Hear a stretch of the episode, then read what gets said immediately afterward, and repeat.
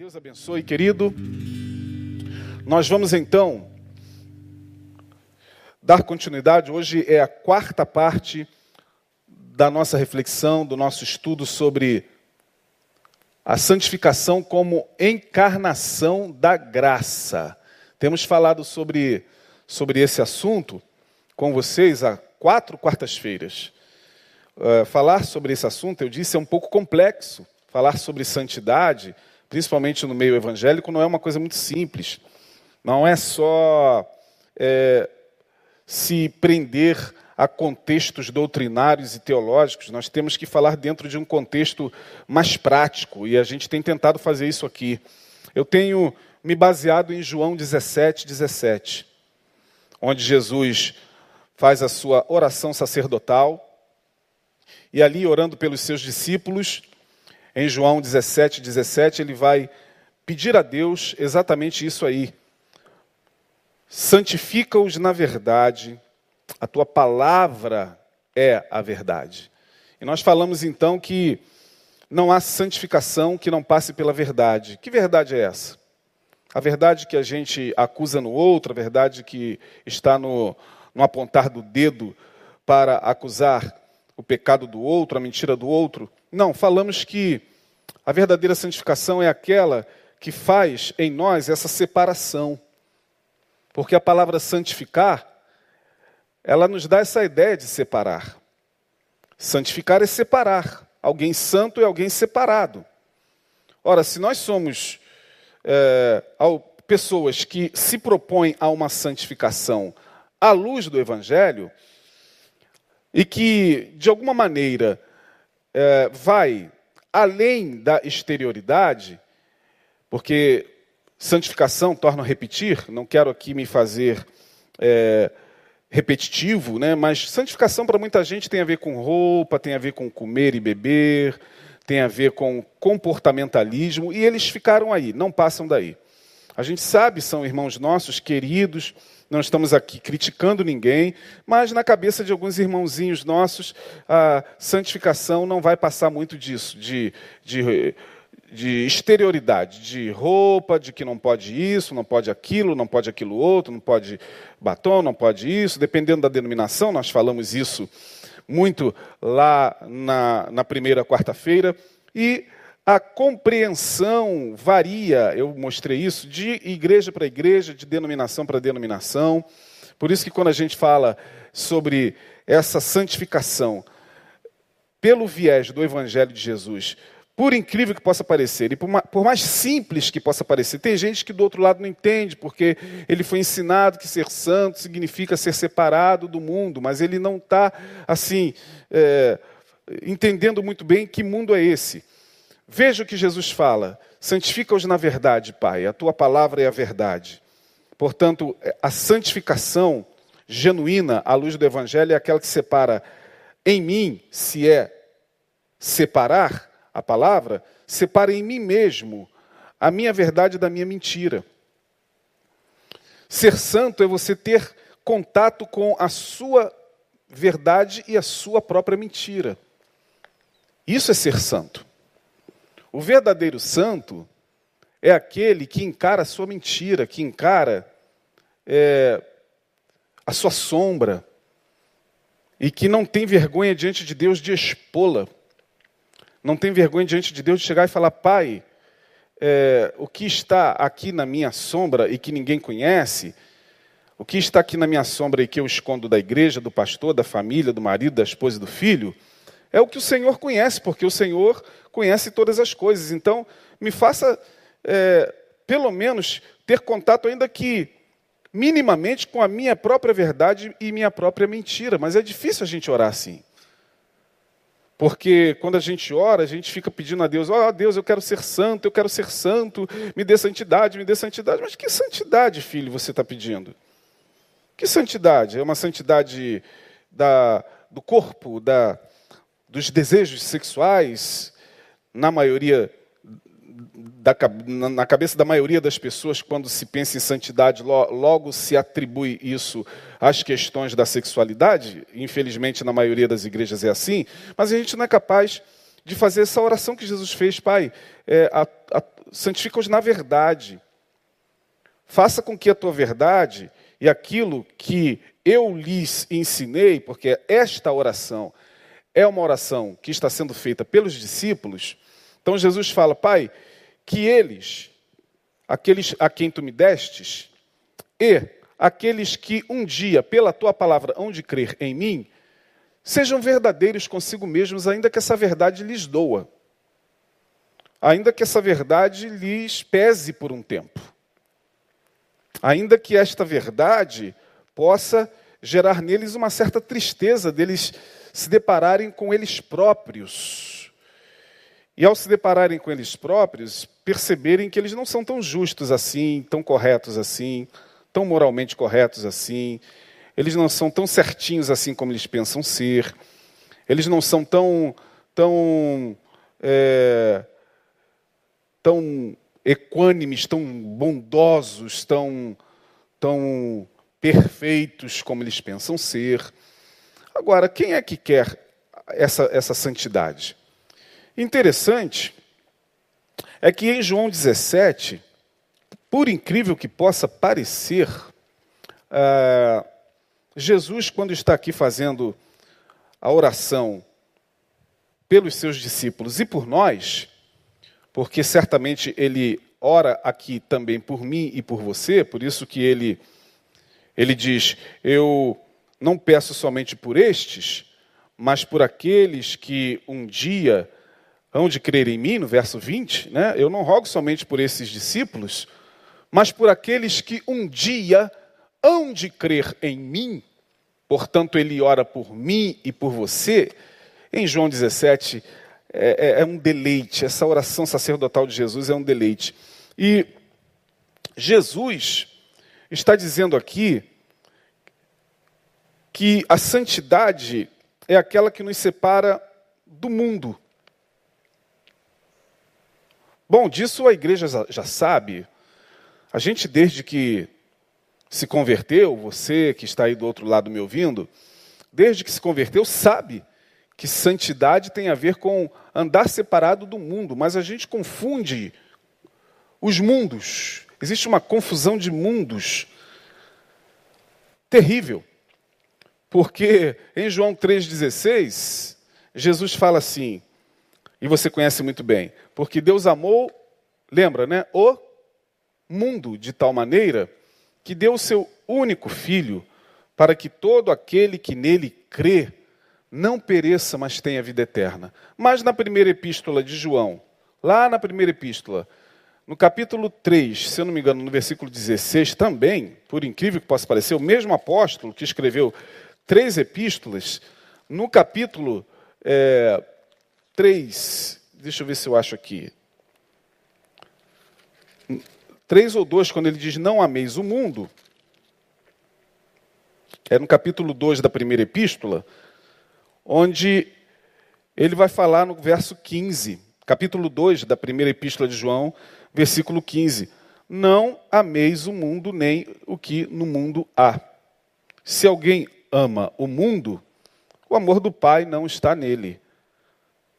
Porque tudo o que há no mundo, a concupiscência, o desejo, a cobiça, a volúpia, a lascívia, a concupiscência da carne, a concupiscência dos olhos e a soberba da vida, não é do Pai, mas do mundo. E o mundo passa. E a sua concupiscência, mas aquele que faz a vontade de Deus permanece para sempre. Então veja bem, Jesus está dizendo em João 3,16. Porque Deus, aliás, Jesus não, João, melhor dizendo, perdão, está dizendo lá em 3,16 no, no Evangelho. Porque Deus amou o mundo de tal maneira que deu o seu único filho. Ok. Para que todo aquele que nele crê, Deus amou o mundo.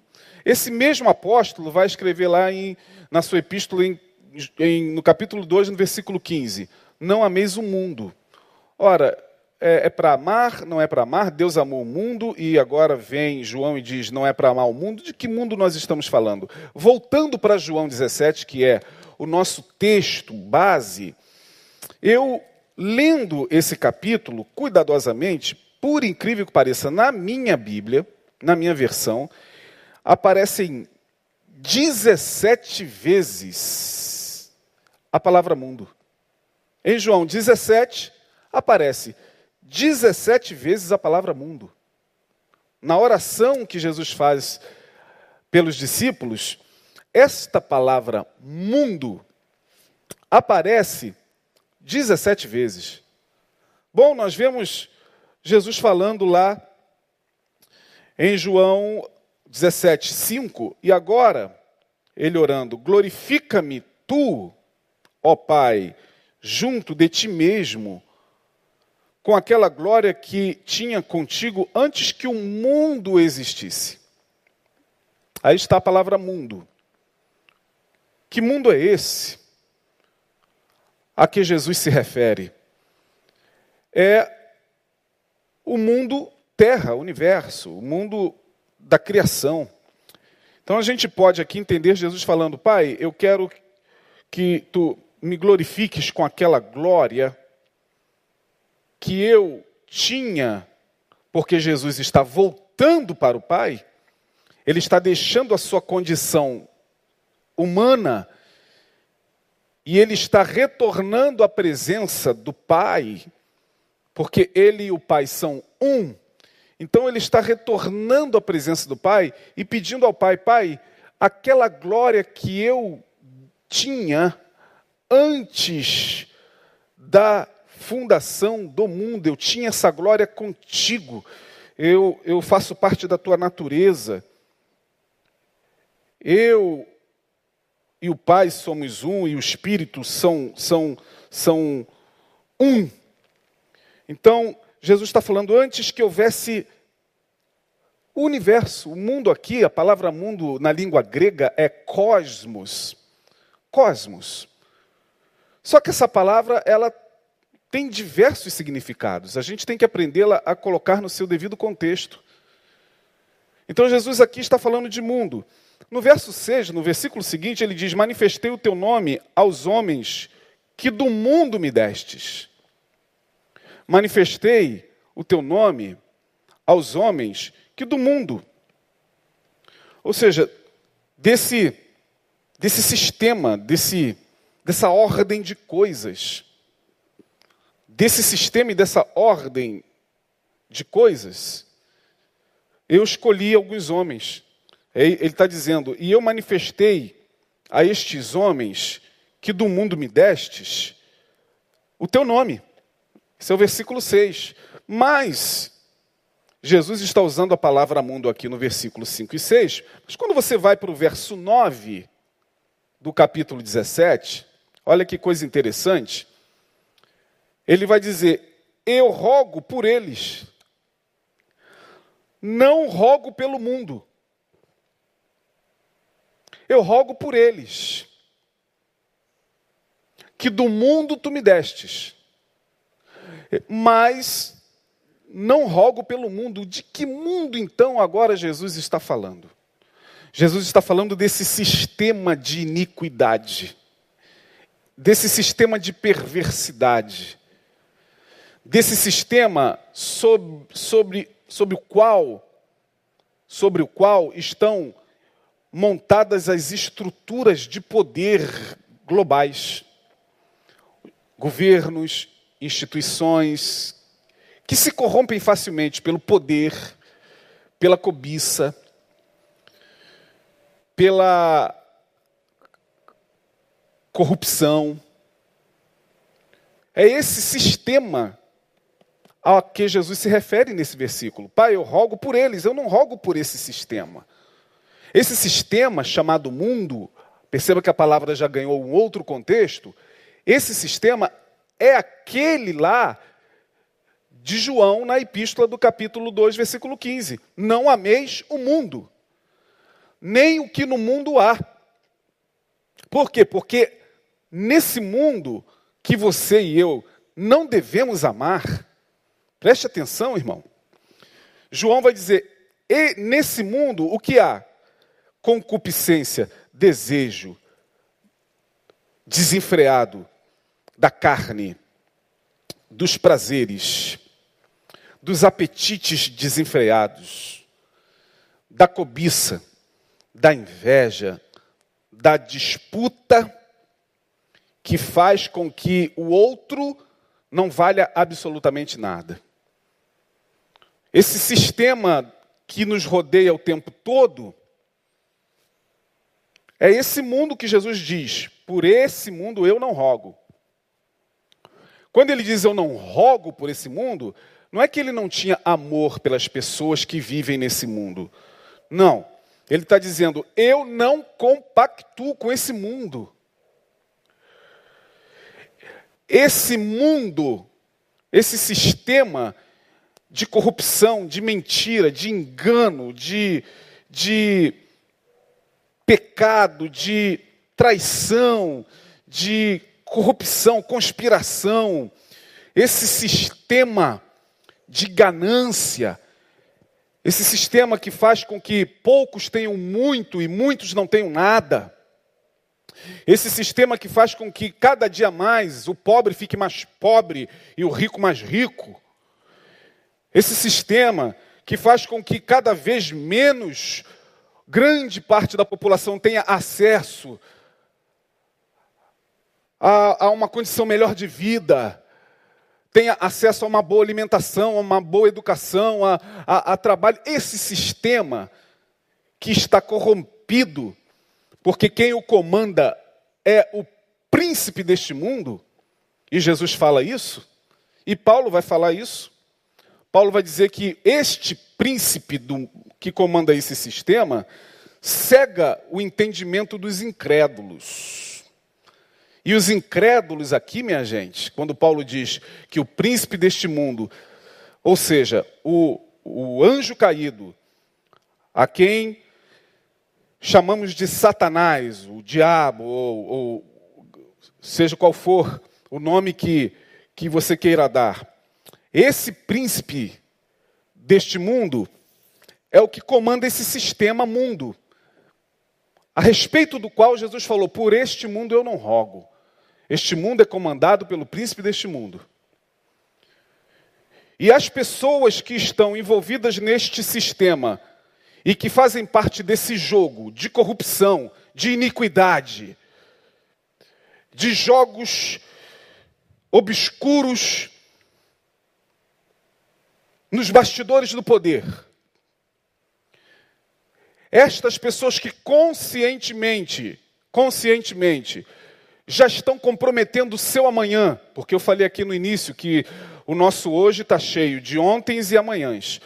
Estas pessoas que estão debaixo da influência do príncipe deste mundo, estas pessoas que estão muitas vezes em posições de poder, seja no, nos governos, seja é, nas instâncias militares, ou seja, nas instâncias eclesiásticas, seja, seja em qualquer instância, estas pessoas que não se preocupam em momento algum com justiça social, com justa distribuição de renda, com, com a dor daquele que está caindo na, nas raias da miserabilidade, e estas pessoas olham para elas e querem mais que elas morram, estas pessoas estão subjugadas mental, moral e espiritualmente ao príncipe deste mundo.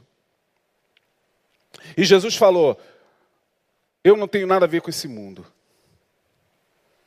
E esse mundo, Jesus está falando aqui no verso 9, dizendo o seguinte: Pai, eu quero que o Senhor santifique Aqueles que hão de crer em mim, porque por eles eu rogo, eu rogo santidade. Então o que é santidade, irmão? Cada quarta-feira a gente tenta ampliar o tema. Santidade não é só, torno a repetir, eu atender a um padrão estético para consumo interno da, da minha igreja. Porque o meu pastor ele desenrolou um monte de códigos de doutrina e disse: olha, aqui não pode isso, não pode isso, não pode aquilo. E aí a santidade fica uma santidade para consumo interno. Não, a verdadeira santidade é você não fazer parte deste sistema. É você resistir na alma a influência da corrupção que te rodeia, me rodeia o tempo todo, a influência daquilo que pode me desconstruir como ser humano, te desconstruir como ser humano. A influência da, da cobiça, da mentira, do cinismo, que já, infelizmente, se faz presente na vida de tanta gente e que, lamentavelmente, aceita tudo isso como uma coisa muito natural. Então, talvez é, é, é muito mais fácil mesmo para muita gente deixar de comer alguma coisa, porque a minha religião não permite, deixar de beber alguma coisa, porque a minha religião não permite, deixar de fazer alguma coisa, porque no dia de hoje a minha religião não permite que faça. É muito, é muito mais fácil esse tipo de santidade do que você resistir a esse mundo aqui. O mundo que muitas vezes, sem se aperceber, vai adentrando a nossa alma. Vai habitando nossas pulsões, vai se instalando devagar na nossa corrente sanguínea, vai penetrando devagar nos nossos pensamentos, vai transviando devagar os nossos passos. E aí você, sem se aperceber, que era alguém de quem você próprio se orgulhava, quando olha para trás, porque torna a repetir, o teu hoje é feito de ontens e os teus amanhãs feito de hoje. Aliás, o teu, o teu hoje é feito de ontens e os teus amanhãs estão nos teus hojes. Quando você olha hoje para você e olha para trás, para os teus ontens, você chega à conclusão, quando chega, porque nós estamos vivendo numa era de psicopatia coletiva, as pessoas não sentem absolutamente mais nada em relação à sua consciência.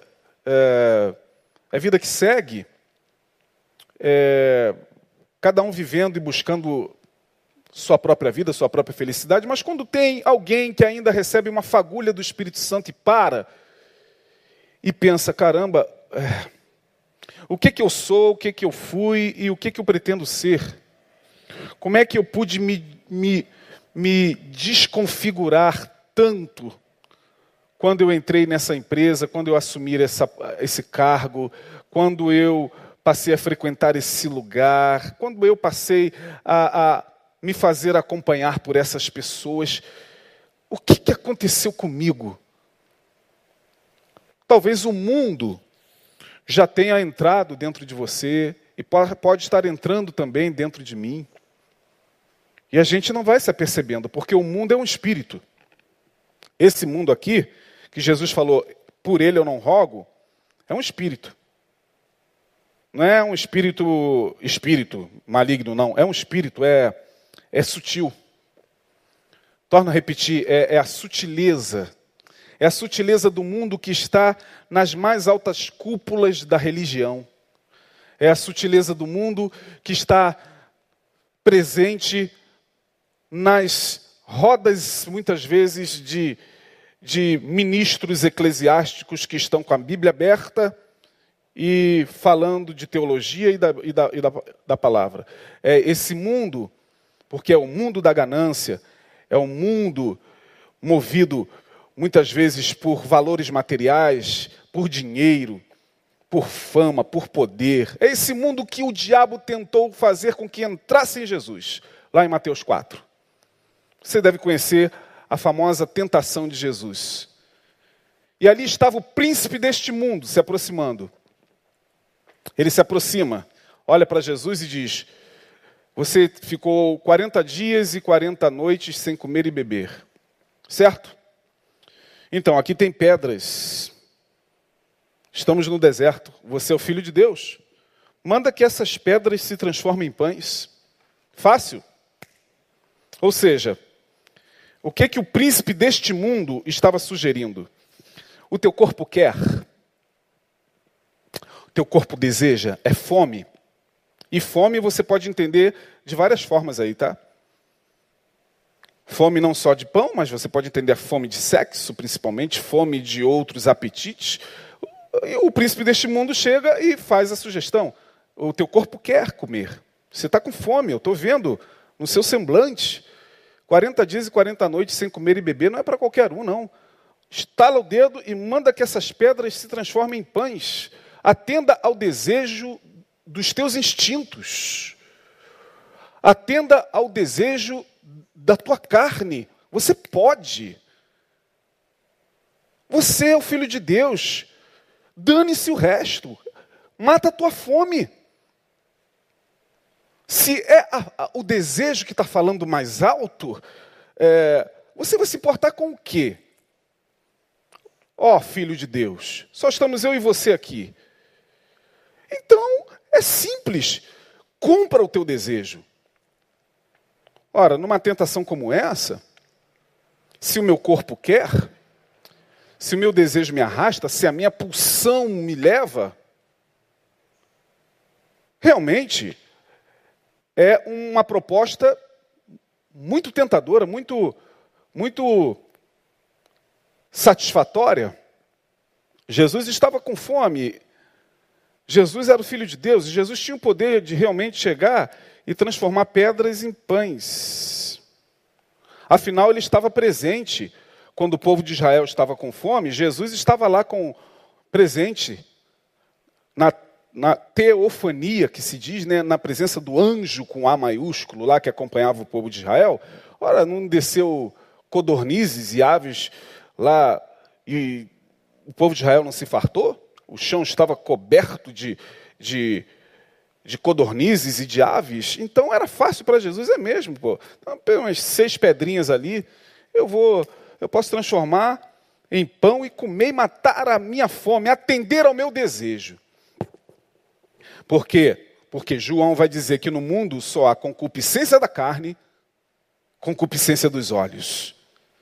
Mas Jesus, que não tinha nada a ver com esse mundo, por esse mundo ele vai dizer: Eu não rogo. Jesus olha para Satanás e diz: ah, Você não está errado, não. Estou com fome mesmo. O meu corpo está desfalecendo. Foram 40 dias de jejum, diante do Pai que eu fiquei. Portanto, você, você sendo o pai da mentira, você está até falando uma verdade. o, o meu desejo agora é comer. Mas nem só de pão viverá o homem, mas de toda palavra que procede da boca de Deus. Bom, o diabo, não satisfeito, tentou instalar mais uma mais uma vertente desse mundo. Ele vai agora pelo caminho da tentação em ser conhecido, em ser famoso, em chegar lá, em atingir a fama, em ser visto por todos. E o diabo, diz o texto, transporta Jesus até ao pináculo do templo. Não sabemos nesse texto exatamente se isso, como isso se deu, mas diz o texto claramente que Jesus se deixou transportar. Estava sendo tentado pelo mundo. Isso é tentação mundana. E aí o diabo lá no pináculo do templo diz assim para ele: Olha, os judeus estão esperando um Messias. Está todo mundo na expectativa da chegada do Messias. Os profetas falaram do Messias, os, o povo de Israel espera o Messias. A Torá, na Torá se fala lá de que virá um profeta, Moisés fala sobre, sobre, sobre o Messias. Então chegou o momento. Você faz o seguinte: você lança-te daqui abaixo. É claro que a proposta do diabo não era para Jesus se suicidar, né? O diabo não era idiota nem Jesus. Então, quando se lê esse texto, lança-te daqui abaixo, não é porque o diabo está falando se suicida. Não, não é isso não. Ele fala o seguinte: pula, porque está escrito no Salmo 91. Aí o, o, o príncipe deste mundo evoca as escrituras. Evoca a Bíblia, usa a Bíblia e diz: Está escrito no Salmo 91 que aos teus anjos darás ordens ao teu respeito, para eles te guardarem e não tropeçarás em nenhuma pedra. Então você imagina Jesus pula lá do pináculo do templo, naquela hora em que o templo estava lotado, gente chegando para o culto, e aí Jesus chega do céu com um paraquedas angelical. Imagine a cena. Que cena, né? Ó, oh, quem é? é? É, é? o Messias que chega dos céus amparado pelos anjos. E aí Jesus chega encurtando o caminho da cruz e do sofrimento. Não precisa passar por cruz. Não precisa sofrimento, irmão. Não precisa ralar. Não precisa fazer todo esse processo de ralar, de, de estudar, de tentar prestar concurso. Cara, é, dá um jeito. É, faz um atalho e você chega lá. Isso é mundo. Isso é mundo. Que é isso? Você quer ser pastor, irmão? É pastor que você quer ser? Apóstolo? Quer ter carteirinha de pastor, apóstolo? Presbítero? É, que vai estudar teologia, vai, vai, vai ficar lá na sua igreja para ver se a igreja vai te reconhecer, vai reconhecer a sua vocação tal. Ali no centro da cidade tem um lugar onde vende carteirinha de pastor, de presbítero. Só você chegar lá, levar a tua foto, e na hora vão te dar carteira de pastor, de presbítero, de apóstolo, de tudo que você quiser. Sem você precisar de muito esforço. Foi a mesma tentação. Pula daqui abaixo, o povo está esperando você cair de paraquedas, que vai passar por sofrimento, coisa nenhuma. Você não merece isso. Você é o filho de Deus. Você vai para a cruz, vai ganhar chibatada, você vai ser humilhado, você vai ser traído. Não, que isso, pula logo. Porque está escrito no Salmo 91, não está? Jesus falou, tá. Mas também está escrito: não tentarás ao Senhor teu Deus. Pai, santifica-os na verdade, a tua palavra é a verdade. Irmão, a verdadeira, verdadeira santificação é só pela palavra. Por isso que tem muitos irmãos nossos caindo na tentação do mundo. Por isso que nós muitas vezes nos vemos prostrados diante da tentação do mundo, porque não conhece a palavra, conhece a Bíblia. Como eu falei há duas quartas-feiras, o cara canta aquela musiquinha bonitinha, né? Gênesis, Êxodo, Levítico, Deuteronômio, Ruth, 1 Samuel, 2 Samuel, uma música que vai até Apocalipse. E o cara está achando que conhece a Bíblia isso aí, olha, cantou bonitinho, né? Gênesis, mas ele não conhece a palavra sabe onde está todos os versículos, sabe de coi salteado onde está o versículo tal, capítulo tal, mas não conhece a palavra, porque na hora que o mundo chega, derruba. Na hora que o mundo chega, a, a, a gente precisa estar santificado na verdade. Foi o que Jesus fez. Bom, não deu certo com o teu desejo. Não deu certo com a fama e o caminho curto do sucesso, o importante é ser feliz. E o que, que traz felicidade? Não é a frase que a gente ouve hoje? O importante é ser feliz. Hã? O importante é ser feliz. The important to be happy. Aí todo mundo vai nessa. E indo nessa, sem a consciência de que, em busca da minha própria felicidade, eu posso estar plantando no meu amanhã sementes ruins no meu dia de hoje, porque uh, o importante é ser feliz, as pessoas embarcam é o que você vê o tempo todo, irmão. Então, o que, mais pode trazer felicidade? Bom, dinheiro. poder, domínio.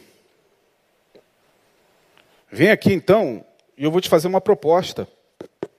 O diabo, é, porque Jesus tinha que passar pela mesma tentação de Adão, diabo ele mostra a Jesus todas as glórias e reinos do mundo. Quando você lê o texto de Mateus capítulo 4 e diz que o diabo mostrou-lhe todos os reinos do mundo. Não estava mostrando aquele pedaço de terra chamado Palestina, tá? Não, não é a Palestina que ele mostrou.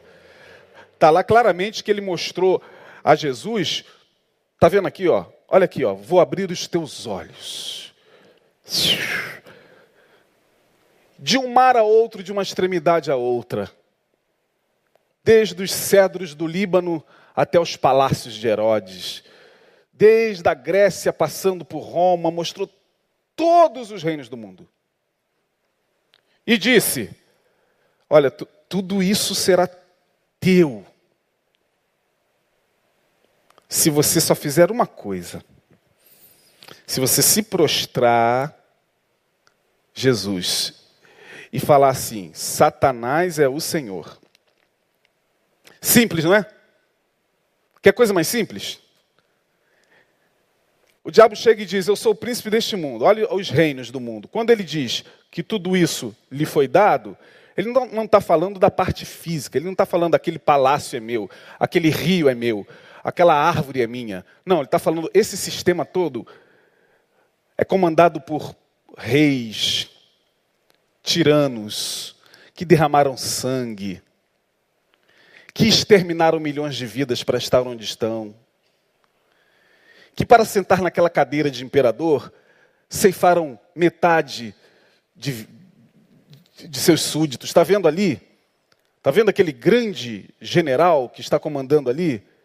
Sim, ele foi autor de várias conspirações, matou muita gente para chegar ao poder. É desse mundo que o diabo diz: tudo isso eu te darei porque a mim me foi entregue, ele não está se referindo à parte física, ele está falando desse, dessa trama, desse mundo, que muitas vezes para se conquistar, para chegar lá, tem que ser assim mesmo, irmão. Tem que ser assim. Tem que ser através de assassinatos, de conspirações, de traições, de, de derramamento de sangue. A gente entra na história, o que mais a gente vê é isso. A história está repleta dos grandes líderes que governaram nações e sistemas, tanto de direita como de esquerda. Não estamos aqui falando de política, mas que chegaram lá a custo de massacres de milhões de pessoas. É, é esse mundo que o diabo falou: eu tenho esse mundo nas mãos.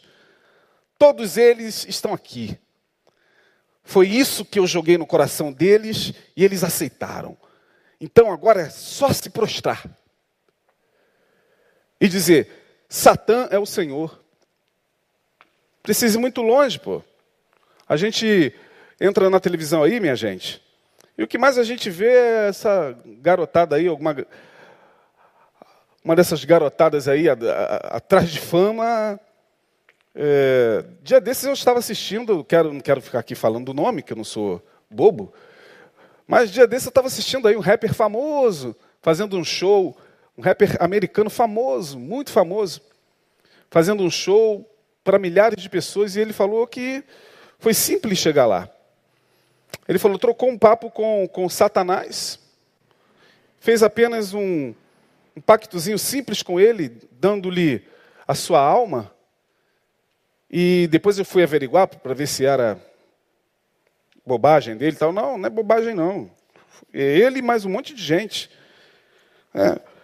Agora, era só se prostrar. Jesus olha para Satanás e diz: Vai-te, arreda-te, vadre reto em latim, ou vade retro. Saia, Satanás porque somente ao Senhor teu Deus adorarás e só a Ele servirás. Portanto, Jesus vence a tentação dos instintos do desejo, do sucesso rápido e do caminho curto para a fama, e a tentação do poder. Isso é santidade, irmão. É esta santidade que nós devemos buscar e essa é a mais difícil, porque, torna a repetir, deixar de beber isso, ah, minha igreja não deixa beber água com gás não, porque o meu pastor falou que é pecado.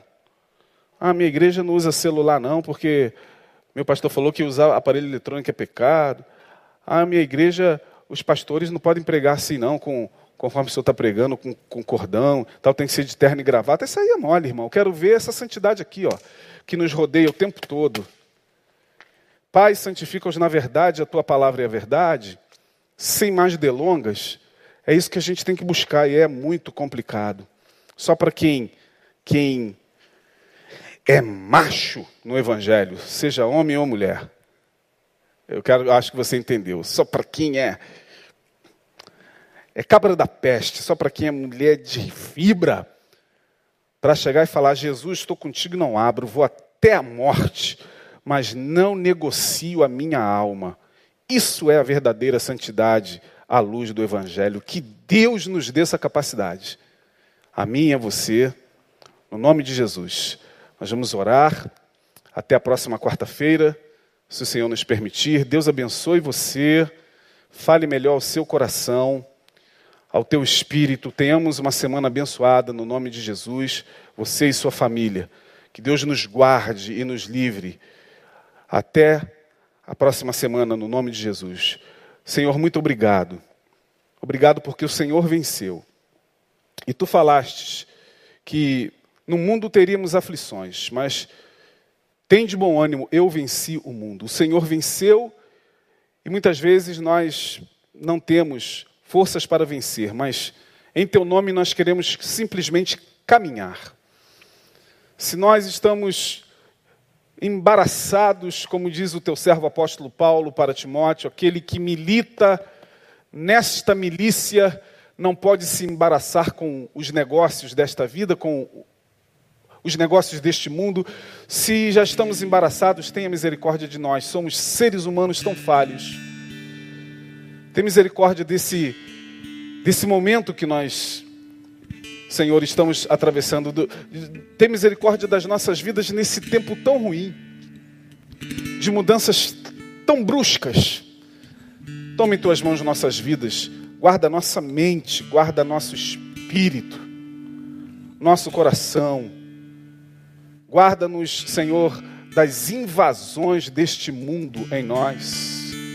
Dá-nos o exame de consciência constante, para que nós possamos refletir nos nossos hojes, ontens e amanhãs. E dá-nos a tua paz, que excede a todo entendimento. Assim te pedimos, no nome de Jesus Cristo te agradecemos. Amém. Deus abençoe, até a próxima semana.